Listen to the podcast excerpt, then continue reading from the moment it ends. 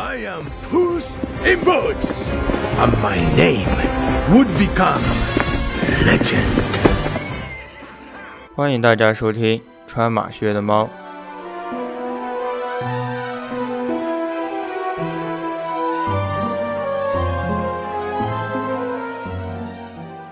让我们穿上马靴，开始这一期的冒险。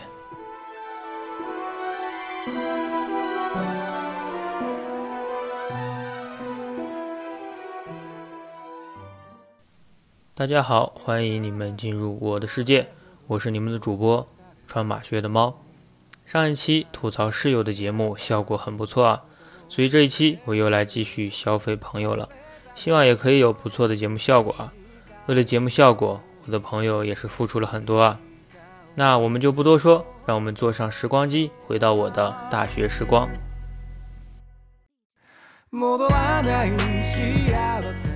我觉得大学里面和初高中最大的区别就是社团活动这一块了。大学里有各式各样的社团活动，只有你想不到的，没有他们做不到的。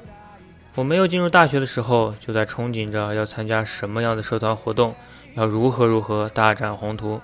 可是当我进入大学之后，就被稀里糊涂的拐到了一个神秘的组织啊！这个组织是由十个性格不同但在一起就很开心的人组成的。这个组织被称为毒瘤部门，对外声称 DL 组织。这个部门独立于所有的组织，不归任何人去管，是我们自己管理自己。我呢，当时不是第一批就加入这个组织的，也就错过了他们第一次。在多喜爱聚会的那个夜晚，当然，为了表示我的忠诚，我观看了他们第一次聚会时的影像资料。后来，我才慢慢的融入了这个看似三无的部门，也开始了和他们九个人打打闹闹的大学生活。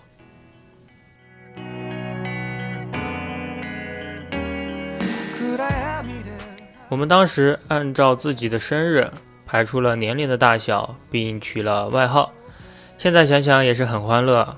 我们的组织其实就是当时我们学院里各个专业、各个班级的班长、副班长、团支书，或者是其他一些位高权重的人组织在一起的，都是身负要职，都是领导呢。首先呢，我们就来介绍我们这个组织里的大哥，也就是最老的一个人，外号小明。虽然说是大哥，哎，其实啊就是生日比我们大一点而已。悄悄的告诉你们。小明在我们组织里啊，是经常遭到我们善意的欺负的。他也有很多搞笑的事情，经常啊会成为我们的开心果。总觉得他身上会有好多好多好玩的事情。但在我的印象里啊，我们的大哥小明就是一个默默无闻的人，会在背后啊默默帮助你，总会帮助其他人完成一件事情，但是啊都不会让别人知道的。算是这样的人吧，但是。他的智商啊，有时候就是不在线的，而且比较萌。也许是因为他的智商不在线以及呆呆的感觉吧，让我们觉得和他相处的时候很放松、很快乐。也许正因为这样的小明，才能做到我们的大哥吧。我一直觉得，一起能互损的人才是真正的好朋友。而这位大哥也是承担了很多啊，每次我们聚会都会损他一两句。现在的大哥也许正在追求自己想要的生活，正在努力奋斗，希望他可以一直生活在他喜欢的世界里，永远的开心，永远的傻下去。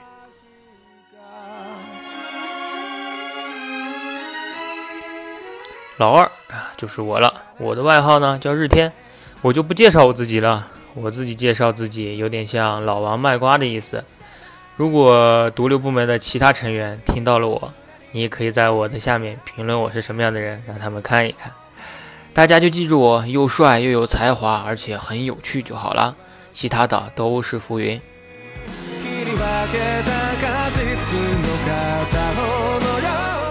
老三呢，外号叫老二，大家觉得就有点晕了。为什么他是排行老三，怎么叫老二呢？那就是因为啊，当时我们军训要站军姿排队的，他就在第二个，而且又比较受教官的赏识，经常去叫他。每次一叫他，就叫哎老二，你过来。后来就越来越顺口了，就成了他的外号。老二的体型和我差不多，都很高。我们两个站在一起啊，就是一堵墙啊。也许是因为体重和体型都差不多吧，我们两个站在一起出去的频率就比较高。很多事情啊，我都和他商量着来。在我的印象里啊，老二是一个很有主见的人，感觉他做什么都很有目标，而且也会为了达到这一目标去做一系列的准备。这些准备呢，都是会为了最终的目标而服务的。总之，他给人的感觉啊，就是一个有计划、有目标、永远都不迷茫的人，是一个做领导的材料。我们现在有点事情拿不准主意的，都会去找他商量商量，看看他的意见。但这样的性格有好有坏。这样做事虽然是毫无纰漏，但是啊，也会被很多东西牵扯住自己的选择。也许最后你会做出你的选择，但是会和你最初做出的选择差别很多。我们在大学四年里啊，关于这件事情聊了很多很多，每次都聊不明白，但是酒啊都喝得很明白。老二也是我这四年里必不可少的酒友啊，我们两个在一起多少都得喝点儿。我们两个人总是相互不服对方的酒量，但都是把对方扛回宿过宿舍的人，都知道彼此的糗事。现在的老二啊，在读研究生，在继续着研究着自己所选择的道路，在为自己的生活做出各种各样的计划，不断的提升自己，让自己成为自己心中的成功人士。我想对他说的就是：以你的做事风格，成功很简单。但是你要知道，人生需要的是成功，但更需要的是你快乐。不要把所有的精力都放在奋斗上面，抽着点时间做点其他的事情，找找自己真正喜欢什么。有些事情需要感性，不要太理性了，太理性会让人觉得很可怕的。有时候听听自己的内心，多看看自己，了解了解自己吧。还有就是酒少喝点儿。给我留点量，不然哪天我去找你喝酒聊天的时候，你喝不动了。我有酒，你准备好你的故事吧。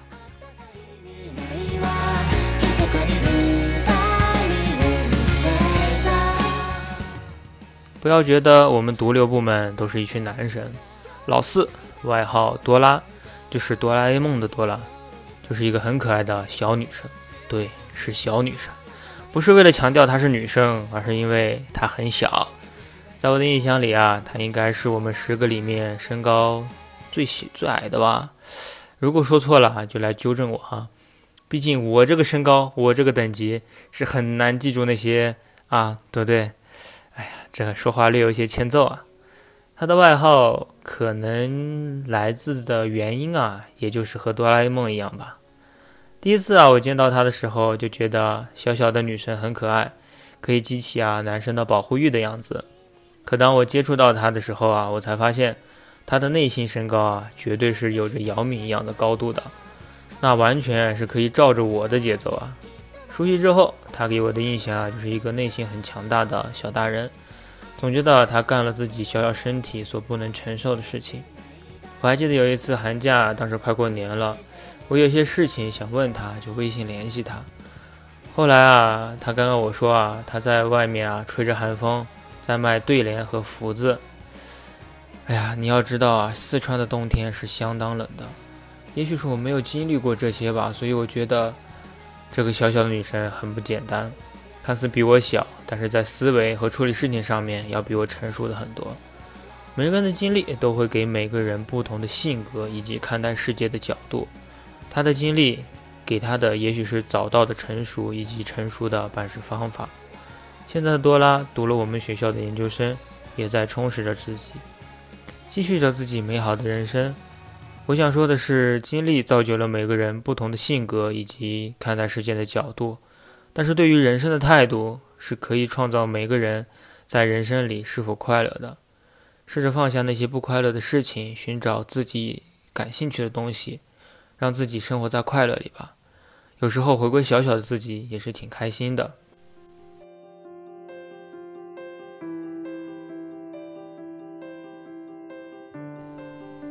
下一位女生就是我们的老五了，外号脏旗。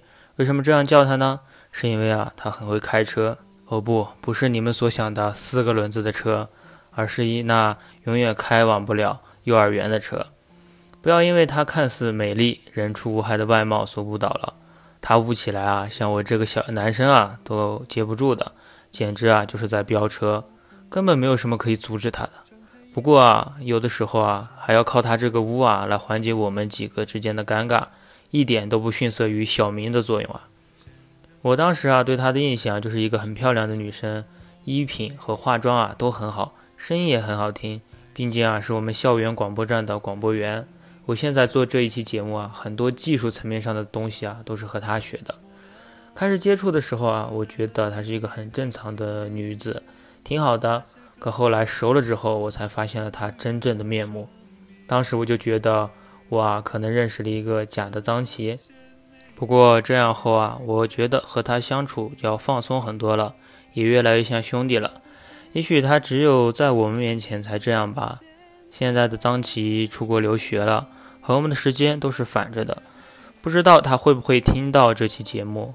最近的疫情也很担心他，不知道国外什么时候能有有效的保护措施。希望他在国外安安全全的。对他，我想说的是，继续保持自己的污吧。以后见面不要不污了，我可能有些不习惯的。在国外要照顾好自己。嗯，好好的了解当地，说不定我哪一天就去找你玩了呢。大学四年，我们彼此了解不是很多，但仅仅这样就足够了，足够把过客变为一生之友。希望你也是这样想的。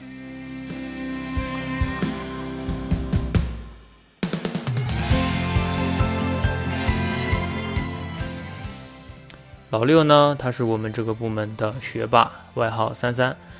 他就是我们这个团队的智力担当啊！我相信没有一个人会质疑这一点。他在学习这一块啊，拿捏的是死死的。有一段时间啊，我们都要靠着三三活着，这一点都不夸张。一开始接触三三的时候啊，给我的印象就是那种温文尔雅的女生，安静内向、平平无奇。可之后慢慢的接触越来越深，我才发现三三啊是一个小宇宙极强的女学霸。无论是学校的专业课，还是各种证书以及四六级，他都是稳稳的拿过，以至于后面颁发什么证书之类的东西，我第一个想法就是，嗯，肯定有三三。可能所有人里，他给我的印象是最简单的，那就是学习好，在学习这个领域啊，基本都是无敌的。后来在接触了学校的党支部这一些事情之后，我又看到了三三的另一面，那就是在工作和处理事情的方面。三三也是很强的，而且他很好的去平衡了学习和工作，这样的小宇宙啊，真的震撼到了我。现在的他呀，应该在部队里当着文职，继续用着自己强大的小宇宙处理着各种事情。我想说啊，大学四年里，我这一个学渣完全是没有体会到学霸是怎样的，但是还是很崇拜学渣学霸的，羡慕啊三三那种处理生活的方式，希望他可以一直这样强下去。不过有时候要放松一下自己，学着为自己而活，活出自己。每个人在世界上啊，都只有一次机会，活得自私一点，不要去顾及别人怎么想，别人怎么说，要想想自己，自己想怎么过。许多人来来去去，相聚与别离。老七呢，他可是我们这里的风云人物了，他外号叫禽兽。他和三三啊，简直是两个极端。禽兽在学习上面简直了，我是学渣，他比我还差。我是学不会，但是我很努力啊。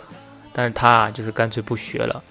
一开始接触到他的时候啊，对我我对他的印象啊，就是瘦瘦高高的，痞帅痞帅的，也是爱喝爱吃，也是我和老二的时常的酒友，也是谈天说地。一开始的时候啊，一切都很正常，和我们一起玩，一起聚会，每次都很开心。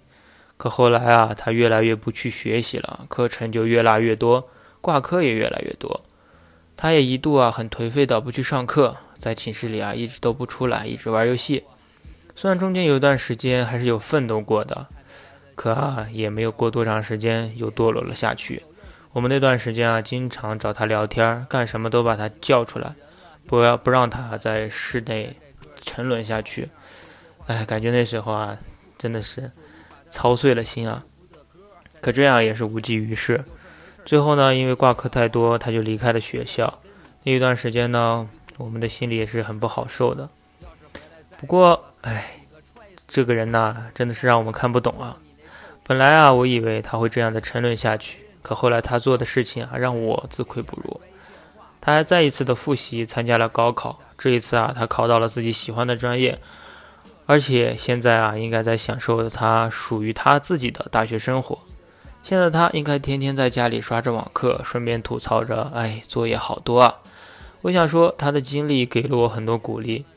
追求自己的生活，不是什么时候都可以，但是只要开始了就不晚。我也想对他的说：既然努力来到了自己的世界，那就努力把这世界变成最好的吧。好好在大学里生活，好好去了解你的大学。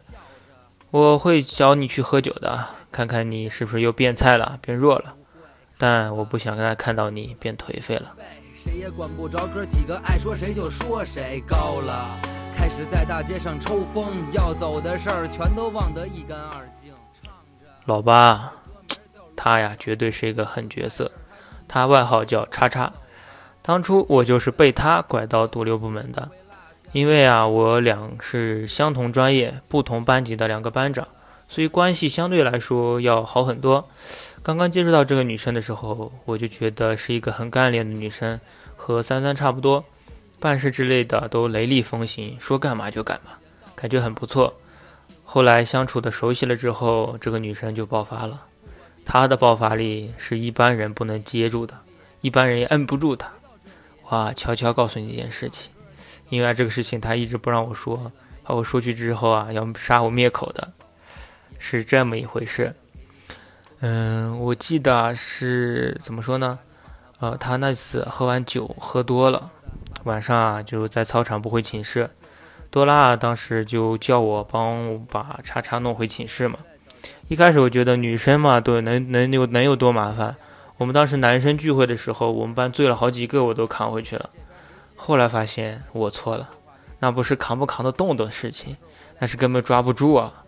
当时啊，对于我一个大胖子来说，真的是满操场的追他，这都不算啥，最恐怖的是你追追到他了，把准备把他扛回寝室的时候，他就在那大喊着你我的名字以及我的班级，我当时就觉得真的很出名了，因为当时我们操场周围啊都是宿舍啊都是寝室，哇，那天真的生不如死。从那天之后，我再也不敢让他喝酒了。我可不想再出名。不过黑他还是黑他，他在组织和沟通方面啊的能力是很强的。作为一个活动的统筹是很厉害的。我有很多的东西都是从他身上学到的。也是一个很好相处的女生吧。他很豪爽，豪爽的像男生一样，所以这让他有了突出的统筹能力。他大大咧咧的性格也是他能交到很多好朋友的优势。很高兴在大学认识他。现在他应该在组织着各种各样的网球赛事，和来自全球各地的朋友交流着，交着朋友，享受着自己的生活。我想说，叉叉的性格大大咧咧，在男生这面是一个很好的加分项。但是有些女生可能不会认为是这样的，她觉得这是一个很致命的东西。虽然我不想让你戴着面具而生活，但是对于那些很危险的女生面前，还是戴着面具吧，安全一点。有时候我觉得你很正常的事情，但是他们会当做是在威胁他们的举动，从而伤害到你。所以有时候学着保护好自己吧，多为自己着想。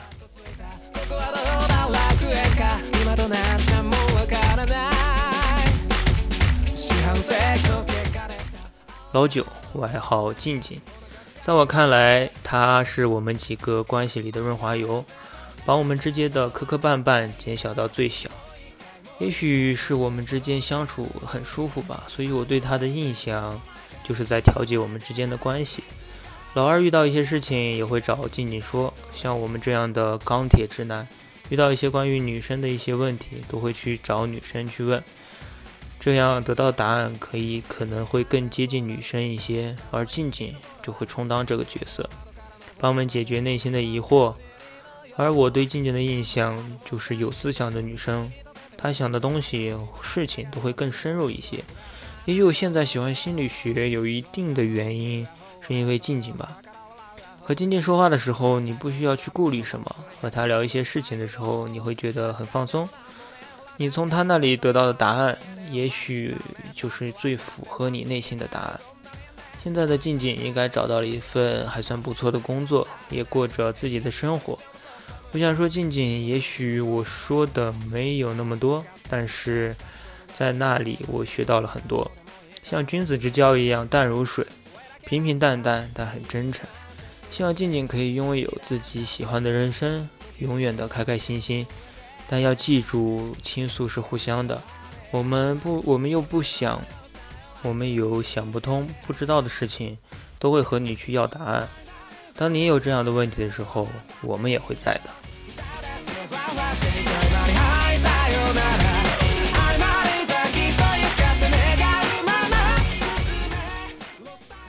最后一位，也是我们这里面最小的一个，外号淘宝宝。这个外号是因为他在我们这里啊，就是个宝宝呀。就这样一个宝宝，有着我们所有人里面最勇敢的头衔，那就是兵。他是我们学校的国防生，每天都会训练。他的身材啊，是我们这一帮人里面最好的，我很羡慕的。刚刚见到他的时候，他给我的感觉就是小小的身体里面充满了威严的感觉。这四年啊，我对他都有着莫名其妙害怕的感觉，我也不知道为什么，应该是对冰的那种崇敬吧。后来慢慢的相处下来，我发现其实他和我们都差不多，一样的爱玩，一样的爱吃。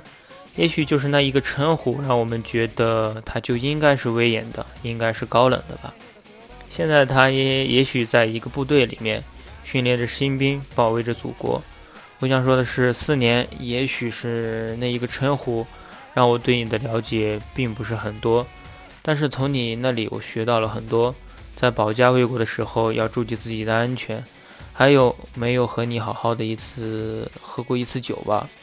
回去我会找你的，等我。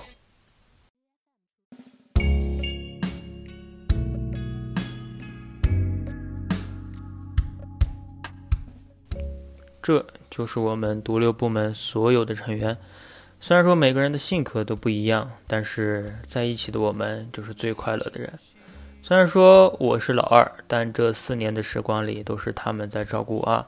小明教会了我做事不要慌张，一步一步去做；老二教会了我要有计划，要有目标；多拉教会我做什么事情都要坚持，困难面前不要放弃，坚持去做就会成功。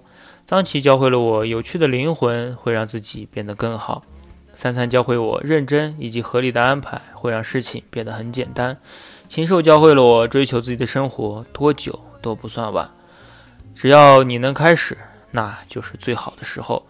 叉叉教会我如何和别人沟通，如何去与不同的人交建立交流，以及用什么样的方式。静静的教会我如何去倾听别人的故事，以及如何给出答案。淘宝宝教会了我什么是坚持，以及什么是血性。这四年里，很感谢他们，让我从一个内向、干啥啥不成的人，变成了一个还算不错、被大家认可的人。在我颓废的时候啊，他们帮助我找回自己；在我孤独的时候啊，永远都有他们的陪伴。这四年，感谢有你们。在毕业的时候啊，我给我们班每一个人都写了一封信，但是对不起，我忘记给你们写信了。也许那段时间太短了，我不足以去写下一篇我内心很充实的信给你们，因为我觉得，呃，内心的感情是一封信，我觉得是表达不完的。呃，即使是给每个班里的每个人写了一封信，我觉得都还不够，所以我觉得我会在我的节目里边一点一滴的去说出我内心的最大感受吧。也许是我刚刚毕业吧，所以我心里还有很多的不舍，感觉这四年都很不舍。嗯，我还没有去真正的走出毕业这一个。时间对时间段对我的一个冲击吧，唉，所以说我通过这期节目补上我迟到的感谢，也许有些没有写到，那是因为有些感情的回忆是不够的，有些只能在心底，语言是不能形容的。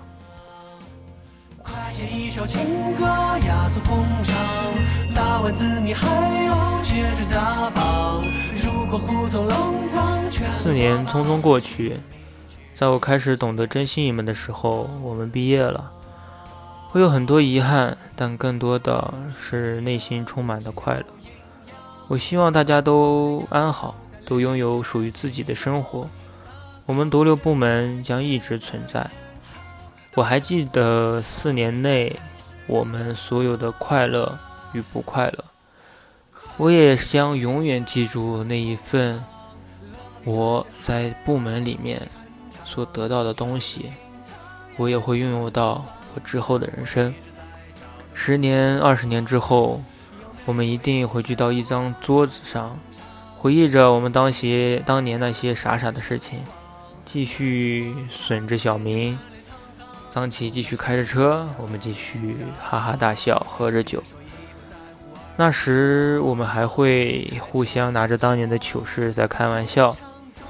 也许那时我们没有了年轻的面庞吧，但是我们和当年没有什么不一样。我们还是那个少年，我们都是一样的。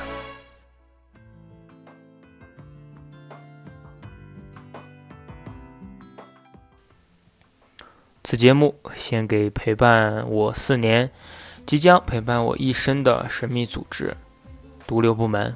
我们对外声称 “DL 组织”。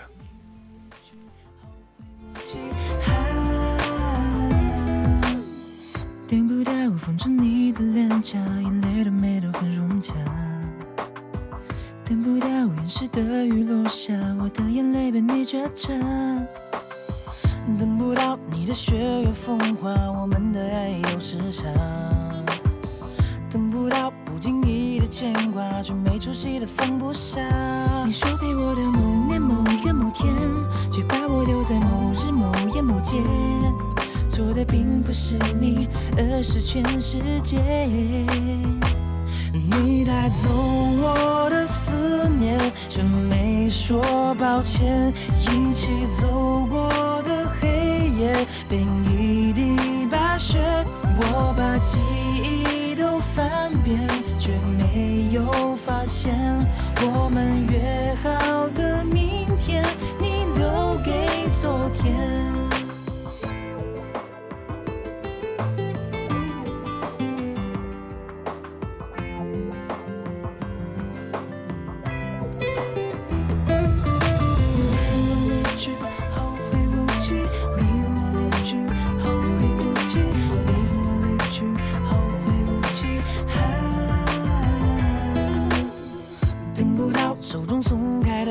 被风扬起的很优雅，等不到送你蝴蝶发卡，你的太长了短发。你说给我的某年某月某天，却把我留在某日某夜某街。错的并不是你，而是全世界。你带走我的思念，却没说抱歉。一起走过的黑夜，变一雪，我把记忆都翻遍，却没有发现我们约好的明天，你留给昨天。